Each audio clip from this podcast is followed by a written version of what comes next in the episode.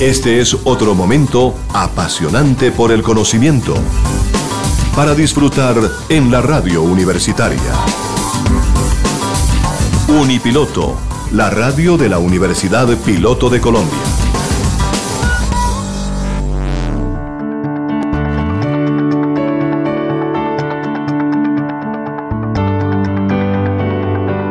En Unipiloto Radio presentamos El Mundo del Trabajo. Bienvenidos a la información, las reflexiones, el análisis, las posibilidades del ser humano y las tendencias actuales en un mundo donde la capacidad, formación y experiencia de las personas son vitales para sobrevivir en el mundo laboral. El Mundo del Trabajo un programa realizado en Unipiloto Radio bajo la dirección del abogado con maestría en bioética, Gabriel Ignacio Gómez Marín. Coordina Estefanía Gómez Castaño, estudiante de sexto semestre de negocios internacionales en la Universidad Piloto. Participación institucional de Tito Martínez Ortiz, voz oficial de Unipiloto Radio. Con ustedes, nuestro equipo de trabajo.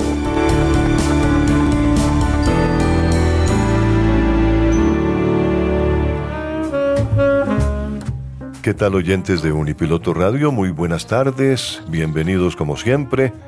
Hoy jueves, mediodía, es la hora para hablar de el mundo del trabajo y la bioética laboral. Una cordial bienvenida a nuestra mesa de trabajo al doctor Pluvio Gudberto Niño Niño. Él es el director de la Corporación Colegio Mayor de Cultura y Ciencias nos acompaña igualmente el doctor Jesús Emiliano Castañeda Palacios, consultor empresarial. Octavio Arcila Quintero, él es filósofo y abogado, experto en bioética laboral. Estefanía Gómez Castaño, como coordinadora artística y cultural de este programa. El ingeniero James Olarte Pedraza, productor del programa El Mundo del Trabajo y la Bioética Laboral. Y este servidor, Tito Martínez Ortiz, abogado, voz oficial de la radio del siglo XXI, la radio de la Universidad Piloto de Colombia. Grato placer estar con ustedes nuevamente en este día. Aquí estamos, como siempre, cumpliendo una cita en el mundo del trabajo y la bioética laboral. Bienvenidos.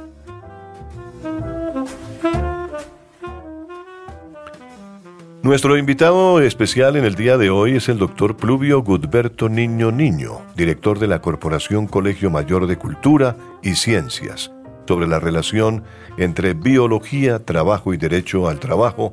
Vamos a dialogar con él. Tenemos algunas preguntas. En principio, lo saludamos, doctor Pluvio. Muy buenos, eh, muy buenas tardes. Buenas tardes. Eh, muy amable por la invitación. Muy agradecido por tener en cuenta a este modesto servidor para participar en este importante programa y de la Universidad Piloto de Colombia. Cuéntenos, cuéntenos, doctor Pluvio, quién es usted, qué hace, a qué se dedica. doctor, yo soy un profesional en el área de la biología con, un estudio, con estudios de maestría en fitoquímica, eh, abogado, estudios de especialización en derecho penal, eh, docente, educador en, temas de orden ambiental y de orden laboral, enamorado de la educación y fundador de la Corporación Colegio de Cultura y Ciencias, que es una ONG precisamente que se dedica a los programas de, educación para el trabajo y el desarrollo humano y eh, en defensa de los derechos humanos, investigador social. Y pues actualmente me encuentro eh, en proceso de, elaborar mis memorias para que lo lean las próximas generaciones. Qué bueno. Ese es el el litigante. Qué bueno, doctor Pluvio. Pues bienvenido, como siempre, a la radio del siglo XXI que hemos denominado nuestra radio que no tiene fronteras y que nos escuchan en todas partes del mundo. Llegamos a mucha gente que ha salido egresada de la Universidad Piloto de Colombia y que nos escucha. Pero que este programa, El Mundo del Trabajo, le llegue también a estudiantes de esta universidad, que es una universidad eh, fundada por estudiantes para estudiantes, pues naturalmente es nuestro objetivo principal, pero también nos escuchan otras eh, personas que estudian en otras universidades. De tal manera que, bienvenido, doctor Pluvio. Tengo alguna una, una inquietud. ¿Qué se entiende realmente por el trabajo como sistema biológico, doctor Pluvio? pues en términos generales, eh, eh, toda, acción de un, sistema vivo implica un trabajo, un desarrollo eh, metabólico a nivel celular y depende el, ciclo al, que pertenece el organismo vivo, pues es, en mayor o en menor proporción o equivalente. Es decir, si vamos a hablar de organismos unicelulares, y en niveles de organización hasta, hasta el hombre como tal que lo tenemos considerado, pues cada actividad, cada movimiento necesariamente implica un trabajo, físicamente hablando y, biofísicamente hablando. Entonces, la biología implica eh, la motilidad celular, la fisiología, el metabolismo, lo que se llamamos la anabolé y la catabolé, que en conjunto eh, conforman el metabolismo. Anabolé, construir, llevar hacia arriba, catabolé, llevar hacia abajo. Que en términos generales es el proceso que desarrolla todo ser vivo para efectos de eh, mantener su, vida, pues, eh, en, el medio ambiente donde se está desenvolviendo. Entonces, eso es una relación, ahí desde ese punto de vista, esa es la biología y el trabajo, Así, así lo veo. Perfecto. Y, entonces, ¿cómo la biología puede resignificar al trabajo, doctor Pluvio? Ah, totalmente. es decir, eh, viéndolo desde el punto de vista humano, en el trabajo como tal, obviamente la biología se, encarga de, que ese, trabajo se desarrolle en varios, en varias eh, eh, ¿cómo le diría yo? Eh, en, varios, en varios escenarios, ¿sí? El primero, en el respeto por el propio sistema biológico que está desarrollando el trabajo. Es decir, no, el, no sobre el porque un sistema vivo es un sistema frágil, es un sistema que obedece a un feedback, a, una, a, una, a un sistema de retroalimentación, de homeostasia interna.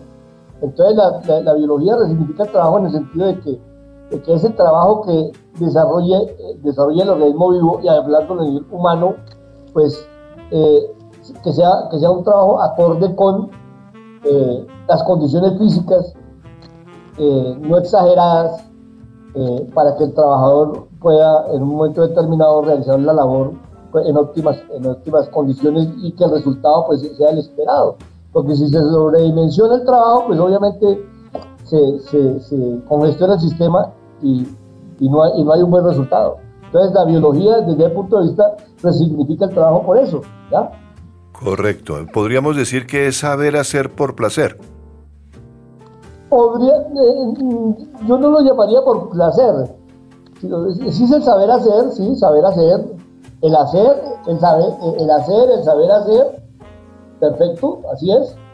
Y, y, y eso, y eso precisamente la, la educación ahora para el trabajo y el desarrollo humano es una, es una de, las, de, las, de las condiciones, de los ejes en los cuales eh, se desenvuelve cualquier proyecto educativo, que es en el ser, que sería la parte biológica, en el saber y en el hacer. Entonces, el ser, el saber y el hacer, esa triada implica que el, el, el, trabajador como tal, en, su, en la ejecución de, sus, de sus labores, pues tenga conciencia de qué es él, ¿ya? ¿Por qué lo hace? ¿Para qué lo hace? ¿Cómo lo hace? Sin que se sobredimensione el, el, el, eh, o se, esfuerce y se genere un resultado negativo. Entonces, eso sería así, no por placer, sino, sino como, como una integralidad. Lo diría, sí, el, el querer, como es un empoderamiento, lo, lo, lo, llamaríamos en torno al oficio que se está desarrollando. Claro, claro. Amar, amarlo, amarlo, Amarlo, gozárselo. gozárselo, eso. Muy bien. Es algo muy holístico, ¿no? Sí, claro. Y es que, es que, es que precisamente e, e, ese concepto moderno de, de la tiene que implicar y, tiene que concitar todas esas, todas esas, esas características en, un aspecto de productividad a nivel industrial y a nivel, eh, eh, y a nivel en los diferentes escenarios de, la, economía, ¿no? en los servicios, en la agricultura, en, la industria. Entonces, hacia allá tiene que ir eh, orientándose toda la, la, temática de este tipo de, de modernos conceptos. Claro. Eh, hemos venido hablando en, este espacio del mundo del trabajo y la bioética laboral, hemos venido hablando de, la, palabra bio y de la bioética y todo eso. Pero, eh, ¿usted por qué no me hace nuevamente una definición de lo que es el biotrabajador propiamente tal? ¿Quién, quién es? ¿Quién es? ¿Quién es el un biotrabajador? Sí. ¿Y qué es un biotrabajador? ¿Qué es un biotrabajador? Pues sí, eh, primero el, eh, eh, definir qué es el ser, en el ser. Sí. Es un individuo de la especie humana, llamémoslo así jurídicamente hablando, cualquier individuo de la especie humana, ¿ya? que ejerce una actividad de carácter laboral o productiva y que dentro de esa actividad él está compenetrado al punto de que su, posición frente al objeto que está produciendo o a la, labor que está ejecutando eh, eh, eh, es de tal manera que lo, que lo integra. hablaríamos, como diría Carlos Marx, en los manuscritos de 1944, cuando hablaba de la, de la enajenación del trabajo, pero no tanto así en el sistema capitalista eh, no, es la, no, no, es la, enajenación del trabajador, sino yo lo, llamaría yo el enamoramiento del trabajador en su trabajo. Que lo haga con amor, que lo haga con pasión. Sí, sí, sí, Así lo definiría, doctor. Correcto, correcto. Muy bien. Esa es una frase bien, bien interesante, ¿sí? Entonces, y desde el punto de vista jurídico, de los derechos de la naturaleza. ¿Podríamos decir que es un reconocimiento a ese, a ese biotrabajador? Yo eh, a ver, eh, los derechos de la naturaleza, y tengo un gran amigo, filósofo ecuatoriano Manuel Aldaz Sánchez, que escribió precisamente sobre esos temas que tienen que ver con la naturaleza, un nuevo sujeto jurídico. Realmente, realmente un sujeto de derechos. Él, hablaba sobre el, problema que estamos viviendo ahora y lo que se está planteando en torno a lo, del famoso estado satélite amazónico, eh, donde hay unos intereses creados respecto de cómo, de cómo, de cómo potencias mundiales tienen la visión de, de sus políticas públicas orientadas a la creación del, del Estado satélite amazónico para efectos de, negociar el oro azul. Ya no es el oro negro, sino el oro azul, que es el agua. Sí. Y, y cómo, y cómo la, eh, la naturaleza como sujeto de derechos debe intervenir ahora, debe tenerse en cuenta ahora con ocasión del fenómeno de depredación y explotación irracional de recursos naturales que está ejerciendo la actividad del capitalismo salvaje y que estamos viviendo. Entonces, cuando usted me dice eso, la naturaleza como sujeto de derechos y, en cuanto al trabajo, pues obviamente tiene que orientarse la educación, la educación, ¿hacia qué? Hacia crear esa conciencia de protección del medio ambiente como la fuente de, recursos que le ha permitido al hombre vivir en la sociedad en que está. O sea, estos adelantos tecnológicos que estamos eh, eh, ahora desplegando, eh, muy bien, las tecnais, las tecnei y las tecnais, ¿sí? de las que los griegos, la tecné, la tecnología y las técnicas, que son las que desarrollan los, los trabajadores, tienen que tienen que estar eh, sometidas o, orientadas hacia, formar esa conciencia en ese nuevo en ese nuevo individuo trabajador en, el respeto, en la relación ecológica a ese medio ambiente en el cual está viviendo y a la tierra que tiene que cuidar, al mundo que tiene que cuidar o que tenemos que cuidar, porque ya lo digo en un eslogan, la, defensa y la protección del medio ambiente es un deber de todos los individuos, ¿sí?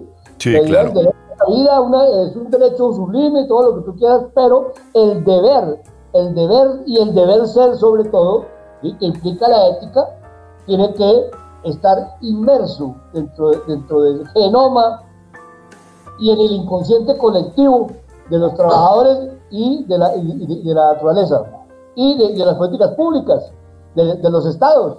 ¿Por qué? La naturaleza es frágil. La naturaleza, los sistemas biológicos son frágiles.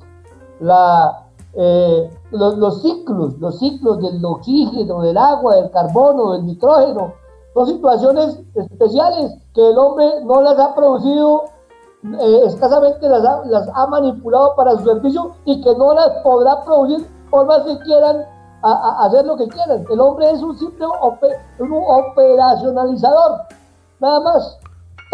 Eso es lo que, así lo veo, doctor. Claro, claro.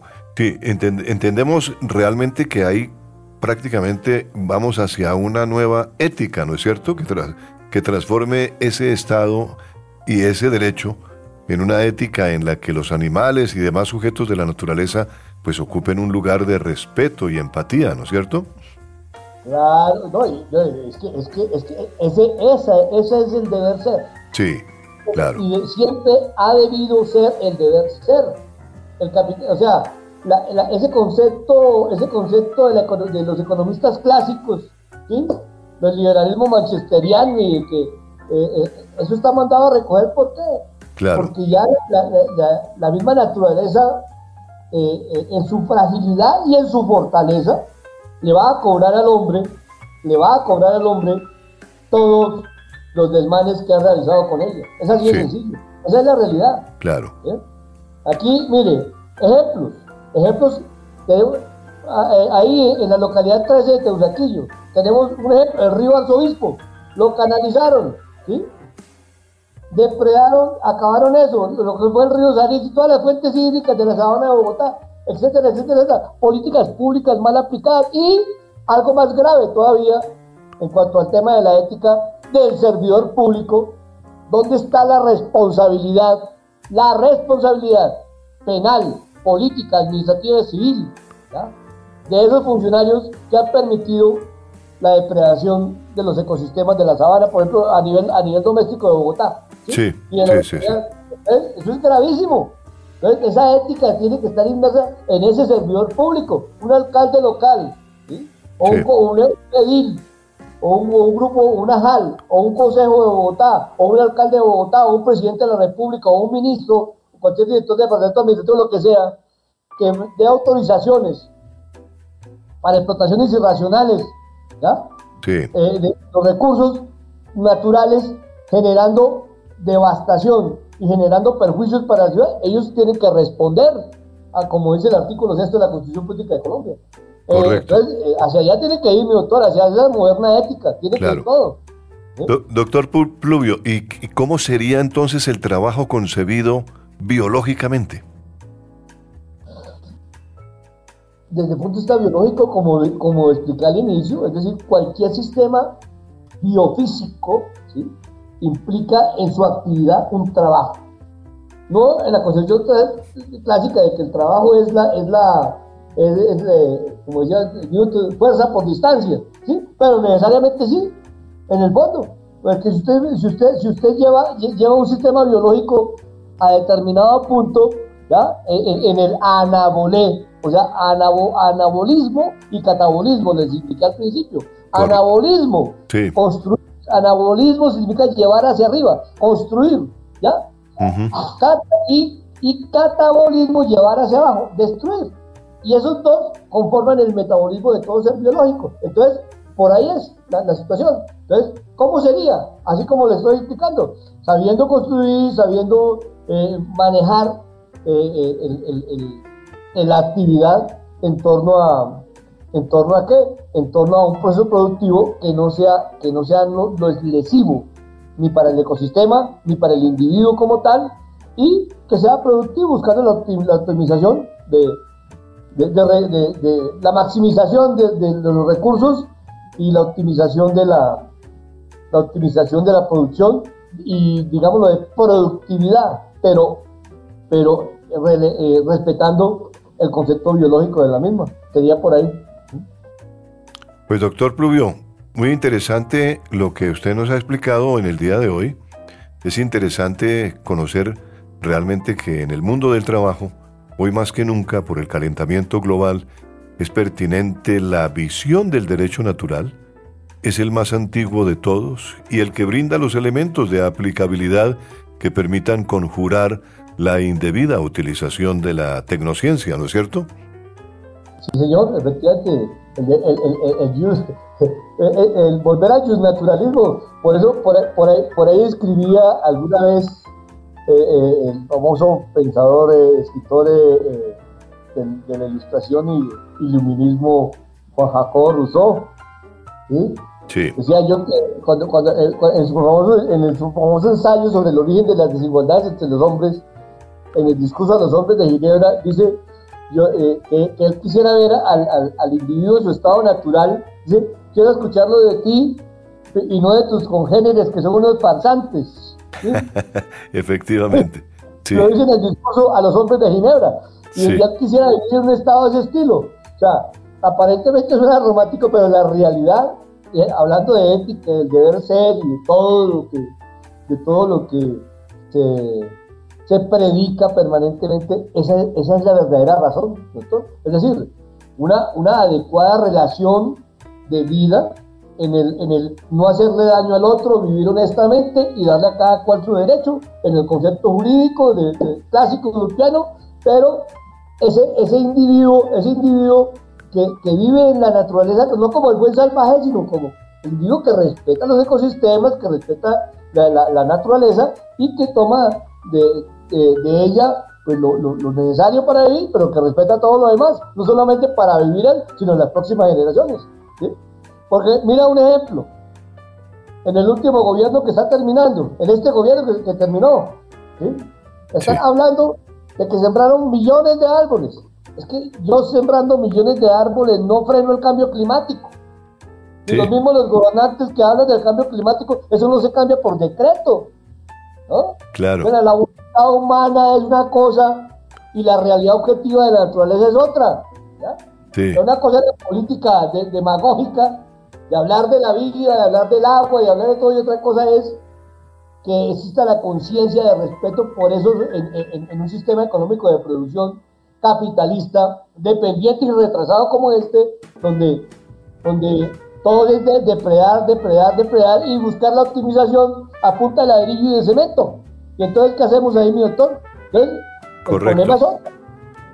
doctor Pluvio, ¿y, ¿y usted cómo ve la posibilidad entonces que lo que ha planteado el presidente Petro se aplique realmente para poder llegar a una eh, producción del campo de forma natural e, e impulsar la, la, la, creación de empresas olvidándose totalmente de la, de la producción y de hidrocarburos y de la producción carbonífera, eh, que ha sido realmente base de la economía de este país durante muchos años, ¿no? Pues mi doctor, yo realmente primero pues le deseo los, los mejores, eh, le, auguro buenos vientos al gobierno del presidente porque es decir, eh, pues, al parecer es un hombre bien intencionado. Sí. Y, es un hombre como nosotros, eh, romántico en cuanto a, querer el bien de la sociedad y obviamente está luchando por, por los derechos de las personas. Eh, eh, esa, esa, esa, esa propuesta de, de, volver al campo, pues me parece excelente, ¿sí? pero yo, yo la vería desde otro punto de vista del punto de vista de, que el hombre eh, no, ve, no ver al campesino como el individuo aislado allá eh, eh, medieval que con un arado de palo y un buey está, está, está, está cultivando para, para, para coger, sino yo lo vería más bien sobre una política orientada hacia la economía solidaria en los campos para que la productividad se optimice. Y al optimizarse esa productividad, generen excedentes eh, alimentarios que suplan, que, que, nutran a nuestro país y que en la política de soberanía alimentaria podamos ser una potencia exportadora a nivel mundial de alimentos. Pero obviamente hay que recomponer las cargas. ¿Por qué? Porque aquí la, la, la avidez por la tierra, ¿ya? pues cogieron, cogieron los ejidos de la nación, cogieron los baldíos de la nación, cogieron los frentes de selva y los acabaron, eh, eh, privilegiaron industrias, industrias eh, nocivas, generadoras de dióxido de carbono que, generan calentamiento global, que contribuyen. ¿sí? y adicionalmente a eso, los, hidrocarburos y las energías alternativas también hay que analizarlas, porque hablamos, por ejemplo, de, de energía eólica Sí, pero ¿cuál es el efecto negativo de la energía eólica hacia, eh, eh, eh, frente al calentamiento global? Eso no se ha analizado, o, por lo menos no, nos lo han dicho a nosotros. ¿sí? El, otro, el otro proceso es los carros eléctricos. ¿sí? Claro. El calentamiento, hablando de trabajo, eso, eso genera un trabajo, esa fricción. ¿sí? La energía libre de Gibbs, ¿cómo la manejan? ¿sí? Eso también va al ambiente. Sí. Y si va al ambiente, calienta. Y eso aunado a, los rayos solares y a, los freones y a los, los, gases de efecto invernadero y al dióxido de carbono que están sacando, porque es que eh, eh, lo, que, lo que a la, naturaleza le dio al hombre fue permitir que ese gran, la gran atmósfera de dióxido de carbono que existía se condensase y se, concentrase en, en, ciertos productos. Al generar eh, economías extractivas de minería, de minería y esas cosas, pues estamos liberando dióxido de carbono al ambiente y estamos contribuyendo al, contribuyendo al calentamiento global. Y sembrando árboles tampoco es. ¿Por qué? Porque si yo siembro árboles que generan calvicie del suelo, que generan, que generan eh, eh, una selección de, especies alrededor de, por, por ejemplo, los eucaliptos y ese tipo de, ese tipo de, plantas, eucaliptos globulus, pinos, eh, que, no son flora nativa, pues ¿qué pasa ahí? Que no, el, gran espejo de, los, de los tilacoides que producen la fotosíntesis no va a reciclar ese exceso de dióxido de carbono que está en el ambiente. Entonces, entonces está también mal planteada la política. ¿ya? Claro, claro. Es lo, mismo que le decía. El sistema, el sistema, el sistema biofísico tiene, tiene determinada resistencia, tiene, llega a un nivel. Y ahí para adelante lo que sobra es residuo.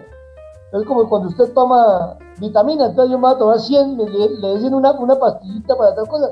Yo no, es que como yo necesito más fortaleza, entonces necesito 10 vitaminas más. Pero se toma 10 pastillas más y resulta que esas, ese exceso lo elimina el sistema, ¿ya? Porque no lo necesita. Correcto. Correcto. Entonces, no hay problema. Entonces, muy bien lo del doctor ojalá que lo pueda hacer y que volvamos al campo y todo lo que quiera, pero, como le digo, tenemos problemas graves, graves. De, de, seguridad. Mire, mire cómo está posesionado él. Ah, mire, mire el problema, el problema de los de los delincuentes, de los carteles, de los, del narcotráfico, destruyendo todos los ecosistemas, ¿sí? acabando la planta, la flora nativa, flora nativa que ni siquiera se le ha hecho un inventario serio. Desde, desde José Celestino Mutis, ¿ya? Sí, claro. En, la expresión botánica no se ha hecho una cuestión seria en este país para mirar lo de las plantas en cuanto a su productividad, ¿ya? No hay nada. Escasamente la Universidad Javeriana, con su grupo de investigación fitoquímica, otras universidades por ahí, pero en la parte académica, pero es una cuestión de una política pública seria para eso, ¿no? Y la, y la que hicieron fue para vender, para vender la el germoplasma regalárselo a los multinacionales. Entonces, más grave todavía. Esa es la calidad de gobernantes que tenemos y legisladores. Sí. Doctor Pluvio, eh, se me acaba el tiempo y entonces eh, le agradecemos mucho que haya estado con nosotros en esta oportunidad y queda cordialmente invitado para cuando usted quiera venir nuevamente al programa y, hablamos de, este tema más ampliamente. Lo que usted quiera exponer aquí, estamos a la orden. Doctor, le agradezco infinitamente y también desde la Corporación Colegio de Cultura y Ciencias, eh, con la que trabajamos por las comunidades y los derechos humanos de los, de, los más humildes, pues toca levantar la voz por los que no tienen voz, como nos enseña la vida. Entonces, eh, pues obviamente allá estaré molestándonos y le agradezco infinitamente la oportunidad que nos brindaron y a ustedes por tan lujoso programa. Claro que sí, doctor Pluvio. Claro que sí, doctor Pluvio, muchas gracias por estar en el mundo del trabajo y la bioética laboral. El doctor Pluvio Gudberto Niño Niño, director de la Corporación Colegio Mayor de Cultura y Ciencias, ha sido nuestro invitado especial en el día de hoy.